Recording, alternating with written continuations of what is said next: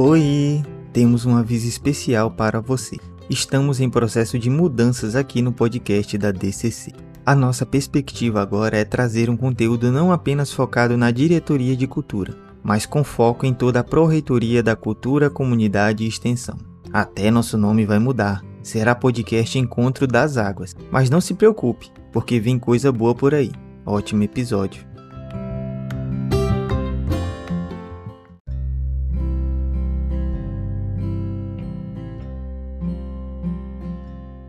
Olá, meu nome é João Ricardo e este é o episódio número 96 do podcast da Diretoria de Comunidade e Cultura. Este episódio, assim como em anteriores, teve a participação de Alice Laila na produção do roteiro. Essa semana teremos novamente nossos sete blocos. Lembrando que vamos deixar todos os links das notícias no site da Proce, que você pode acessar a partir da descrição deste episódio. Então vem conosco para muita notícia e informação.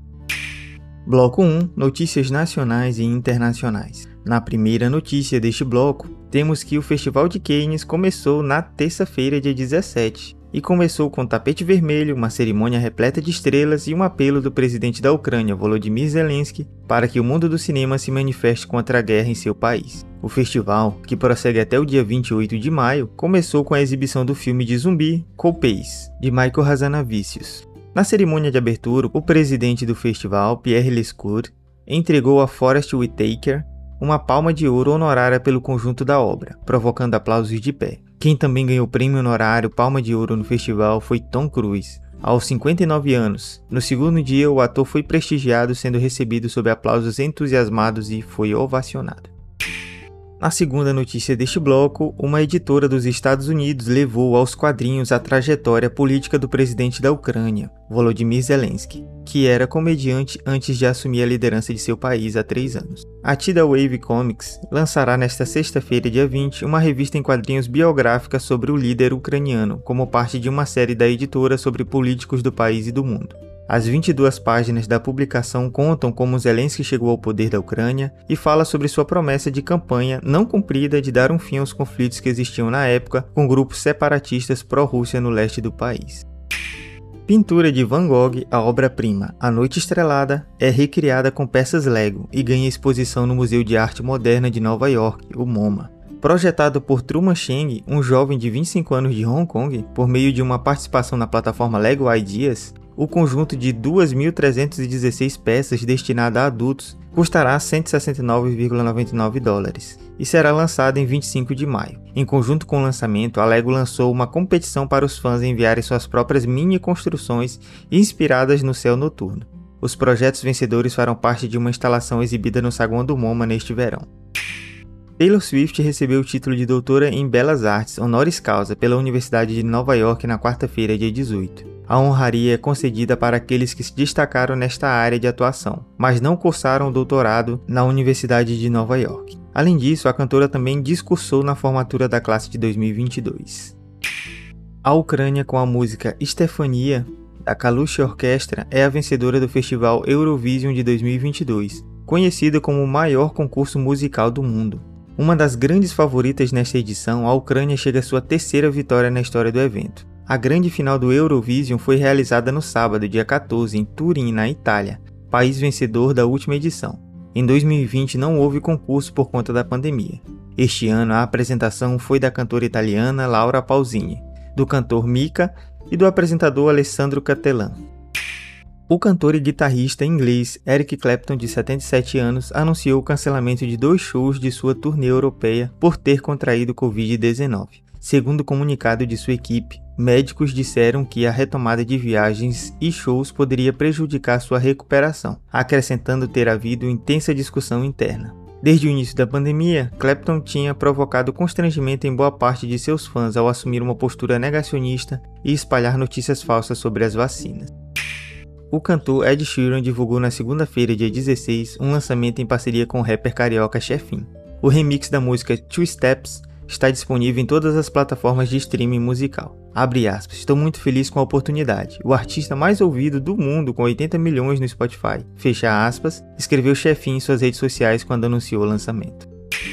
Cerca de 270 fotografias contam a história do Brasil, de 1860 até os dias atuais, no Museu de Arte Moderna do Rio de Janeiro, o MEN Rio. A exposição chamada Terra em Tempos Fotografias do Brasil é subdividida em sete eixos temáticos: estrutura, poder e natureza, corpo e sujeito, família, afeto e moradia, trabalho e produção, tecnologia, fotografia e acesso, usos do espaço público e festividades, espiritualidade e mistério. A exposição busca trazer à tona questões como a identidade nacional e os retratos da nação. Cerca de 120 artistas colaboraram com suas peças. Após esgotar sete shows e vender mais de 65 mil ingressos em poucas horas, Milton Nascimento abriu novas datas em São Paulo e Rio de Janeiro para a turnê A Última Sessão de Música, turnê que será a última do cantor, que pretende, porém, continuar compondo e gravando. Em São Paulo, as apresentações vão acontecer nos dias 24 e 25 de setembro, no Espaço Unimed, antigo Espaço das Américas. E no Rio, uma data extra dia 5 de agosto, na Geneus Arena. As vendas de ingressos começam nesta sexta-feira. Parte da exposição do MASP Histórias Brasileiras, prevista para julho deste ano, foi cancelada após o museu vetar um conjunto de documentos e fotos do movimento sem terra e de fotografias dos artistas João Zinclar, André Vilaron e Edgar Canaicô. O veto fez com que Sandra Benites, a primeira indígena curadora de um museu no Brasil, pedisse demissão. Ela organizava com Clarissa Diniz o núcleo Retomadas, dentro da mostra Histórias Brasileiras. A direção do MASP alega ter recebido a relação do material fora do prazo, mas Benítez e Diniz dizem nunca terem sido informadas sobre uma data limite. Em seu pedido de demissão, ela disse que sua contratação parecia servir mais para criar a imagem de um museu plural e diverso, já que não era convidada a participar de curadorias. Na última notícia deste bloco, temos uma notícia triste. Faleceu no sábado, dia 14, aos 58 anos, o cineasta Breno Silveira, diretor do sucesso dos Filhos de Francisco sobre a dupla Zezé de Camargo e Luciano. Ele sofreu um infarto agudo do miocárdio enquanto gravava as primeiras cenas do longa Dona Vitória, com Fernanda Montenegro, e chegou a ser hospitalizado, mas não resistiu. Silveira, que começou no cinema como diretor de fotografia, dirigiu também os filmes Gonzaga de Pai para Filho e Entre Irmãs. Na primeira notícia deste bloco, um mix interativo de música, atrações, cultura e cidadania. Essa é a proposta do novo programa da TV Cultura do Pará, o Mixturado, unindo o carimbó ao brega, a poesia ao grafite, dança, cidadania, literatura e hip hop. O programa é uma nova janela para os mais diversos artistas paraenses, explica o diretor Guaraci Brito Júnior. A ideia é trazer aos telespectadores um entretenimento de alta qualidade, com um programa dinâmico, ousado e criativo, conta o apresentador do Mixturado, Ricardo Kizan Lourenço. O misturado será gravado nas usinas da paz, que são equipamentos sociais comunitários e culturais que prestam serviços e realizam atendimentos à população.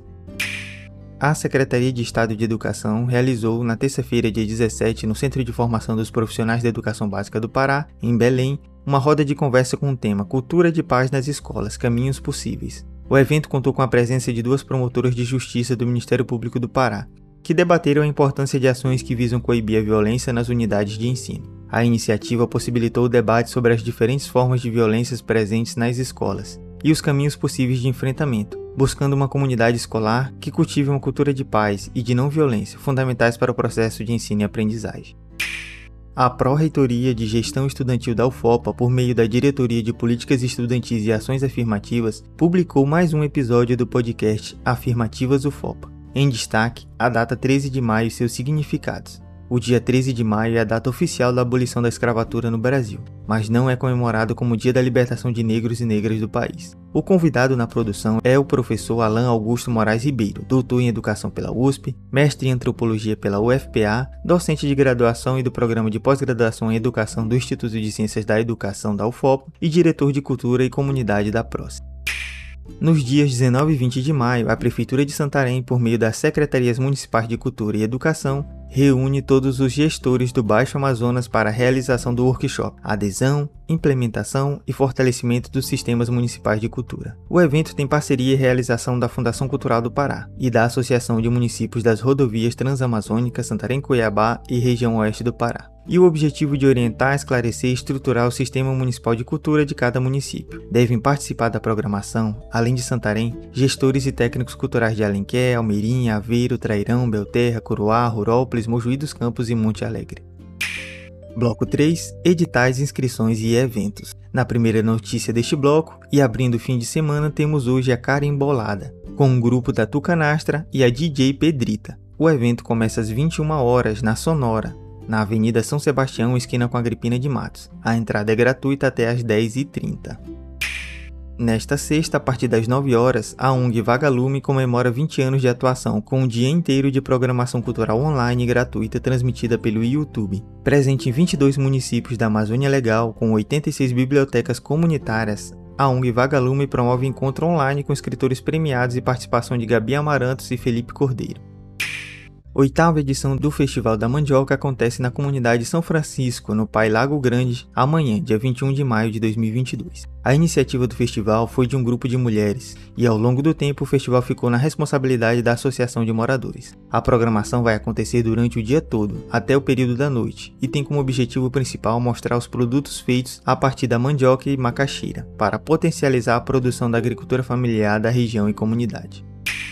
Estão abertas as inscrições para a 32ª edição do Cine Ceará, Festival de Cinema Ibero-Americano, que acontecerá em formato 100% presencial de 3 a 9 de setembro, em Fortaleza. São três mostras competitivas: curtas-metragens brasileiros, longas-metragens ibero-americanos e Olhar do Ceará, com longas e curtas de diretores nascidos no estado.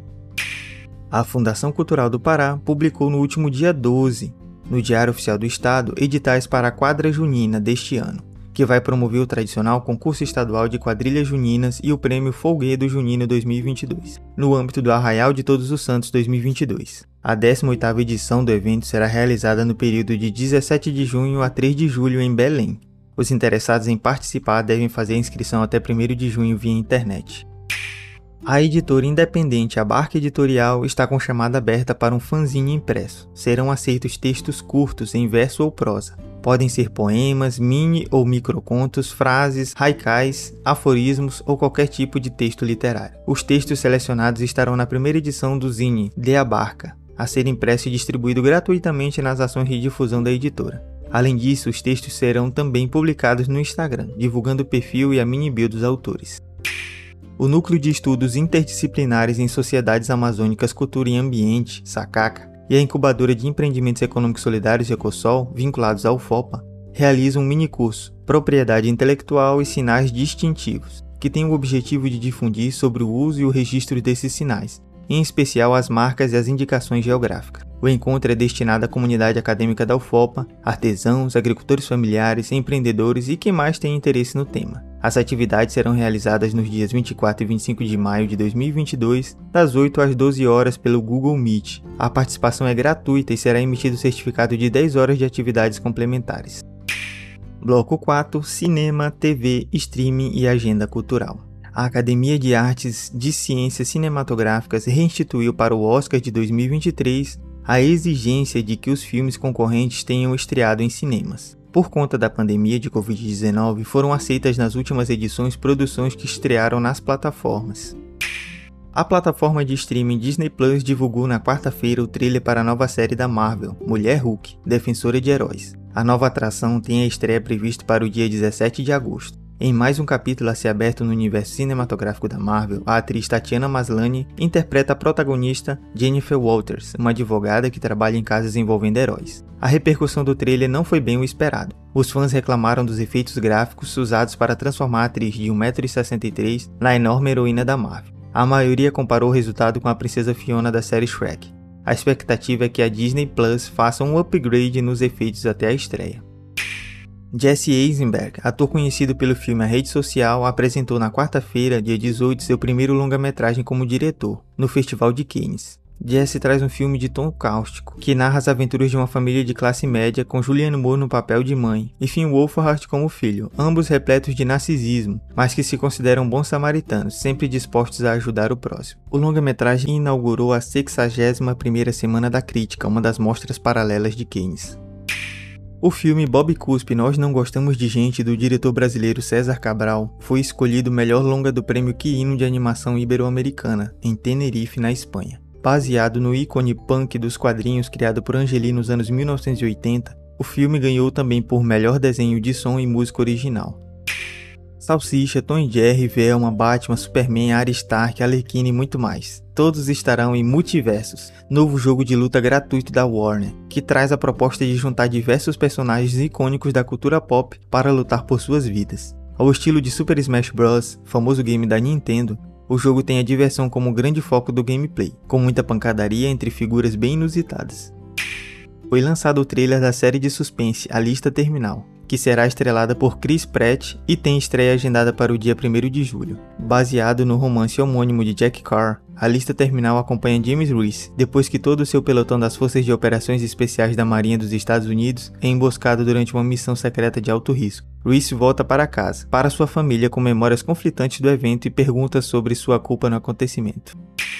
A HBO Max continua sua jornada em expandir universos através de produções inovadoras. A próxima produção a ganhar um derivado é Scooby-Doo, que terá uma série animada para adultos protagonizada pela investigadora mais perspicaz da Mistérios S.A., a Velma. Dublada e produzida por Mindy Kaling, a atração deve mergulhar na história de origem da personagem e revelar outras versões dos conhecidos personagens da franquia. O serviço de streaming encomendou 10 episódios para a primeira temporada a CW anunciou que a série Riverdale acabará na sétima temporada. De acordo com a Variety, a última leva de episódios começará a ser exibida em meados de 2023. Riverdale não é o único título da emissora norte-americana que teve seu fim anunciado. Nas últimas semanas, a CW cancelou Legacies, Naomi, Dinastia e Legends of Tomorrow. Embora a notícia possa entristecer os fãs, o elenco já estava pronto para dar adeus.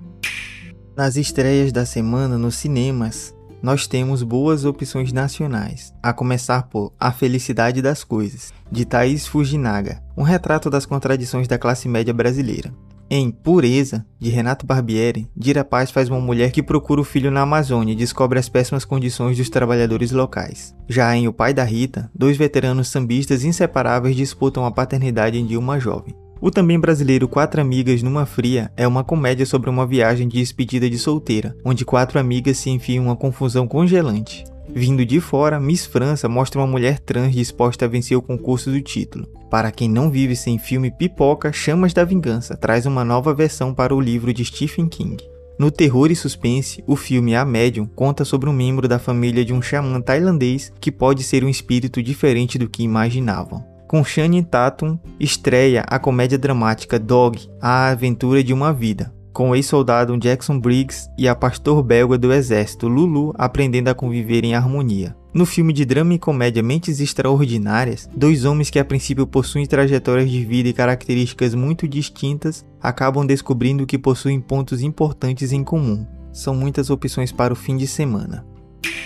Vamos agora para a nossa agenda cultural. Acompanhada por um trio de violão e sopros, Mônica Salmazo canta hoje uma seleção de sambas de Wilson Batista em show transmitido pelo Itaú Cultural. Já está disponível nas plataformas o álbum Moacir de Todos os Santos, último trabalho da orquestra Rumpilês, sob a batuta de seu fundador, Letieres Leite, que morreu em outubro do ano passado. Caetano Veloso e Raul de Souza são convidados especiais. A etapa carioca do Festival Mita será transmitida amanhã e no domingo pelo Multishow, tanto na televisão como no YouTube. A programação mescla atrações internacionais como as bandas Gorilas e Tudor Cinema Club, e nomes brasileiros de diferentes gerações, de Gilberto Gil a Lineker. Ainda no sábado, a Sinfônica Heliópolis transmite direto do Clube Hebraica um concerto com obras de Vila Lobos e Ravel, entre outros, sob a regência de Isaac Karabichevsky. O músico, ex-ministro da Cultura e agora imortal da Academia Brasileira de Letras, Gilberto Gil, é o convidado do Roda Viva da TV Cultura na próxima segunda. Na pauta estão as comemorações de seus 80 anos em junho,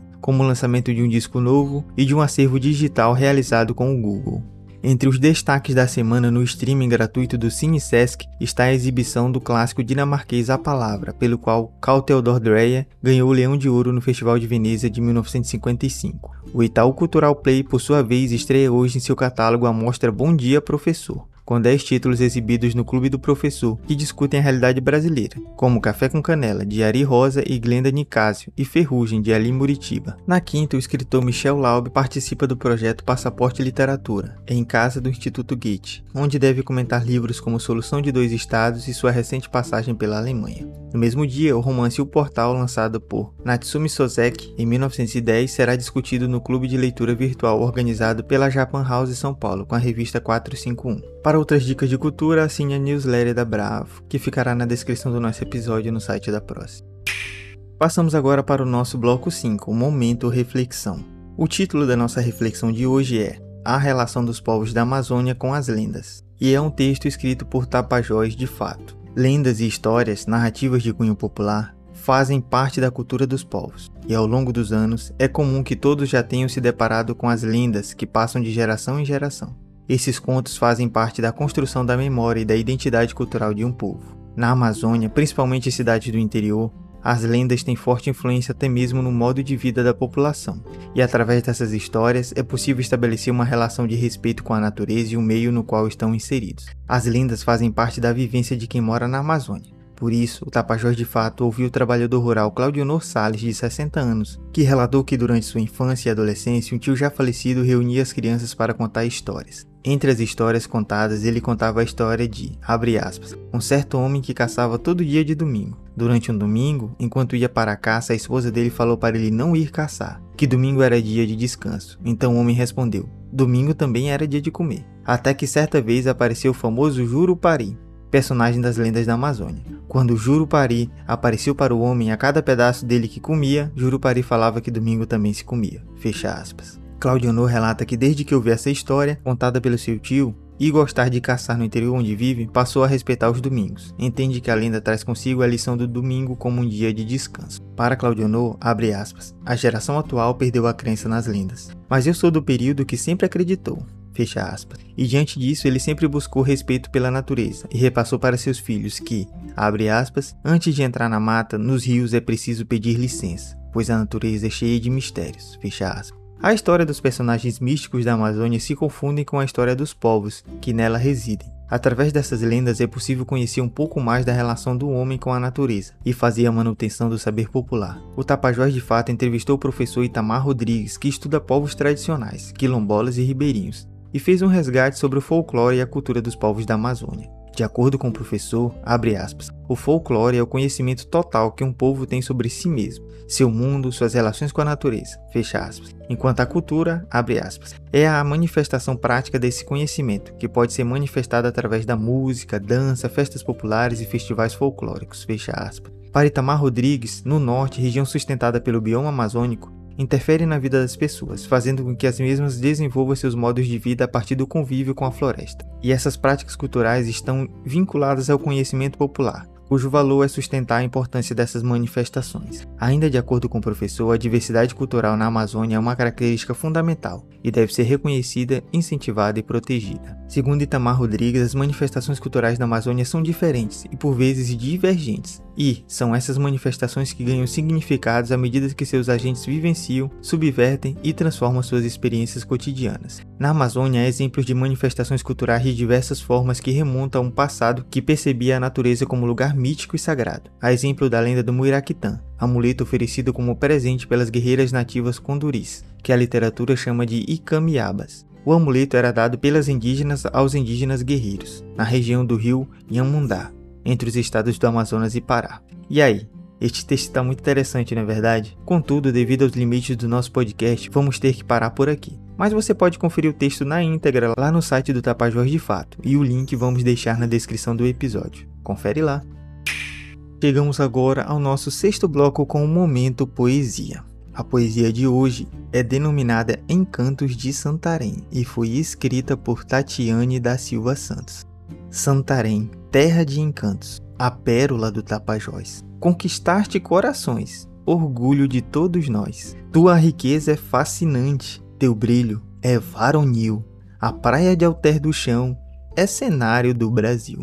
O belo encontro das águas, cativa a população. É um momento grandioso que deixa recordação. Na orla de Santarém existe alegria e lazer, espaço de descontração que a todos transmite prazer. O Círio da Conceição é a fé que faz ressurgir a força nos santarenos para a caminhada a seguir. As praias do Tapajós enriquecem a natureza. É grande a contemplação de toda essa rara beleza. Minha cidade é de todos, de todos que a querem bem. Não há lugar mais bonito que a querida Santarém. E finalizando o nosso podcast de hoje, temos o nosso sétimo bloco com as dicas culturais. Hoje nós trouxemos uma dica cultural, que é o filme A Incrível História de Adeline. Que está disponível na Amazon Prime Video na HBO Max. Neste filme, Adeline Bowman nasceu na virada do século XX. Ela tinha uma vida normal até sofrer um grave acidente de carro. Desde então, ela milagrosamente não consegue mais envelhecer, se tornando um ser imortal com a aparência de 29 anos. Ela vive uma existência solitária, nunca se permitindo criar laços com ninguém, para não ter seu segredo revelado. Mas ela conhece o jovem filantropo Ellis Jones, um homem por quem pode valer a pena arriscar sua imortalidade. Esta é a nossa dica cultural de hoje. Este foi nosso episódio da semana. Não esqueçam que em breve estaremos mudando de imagem e de nome, mas não se preocupe, continuaremos empenhados em trazer sempre o melhor conteúdo para você e manter uma ótima qualidade. Espero que estejam todos e todas bem e com saúde, assim como seus familiares, e como diria Truman Burbank, se não nos vermos de novo, bom dia, boa tarde e boa noite.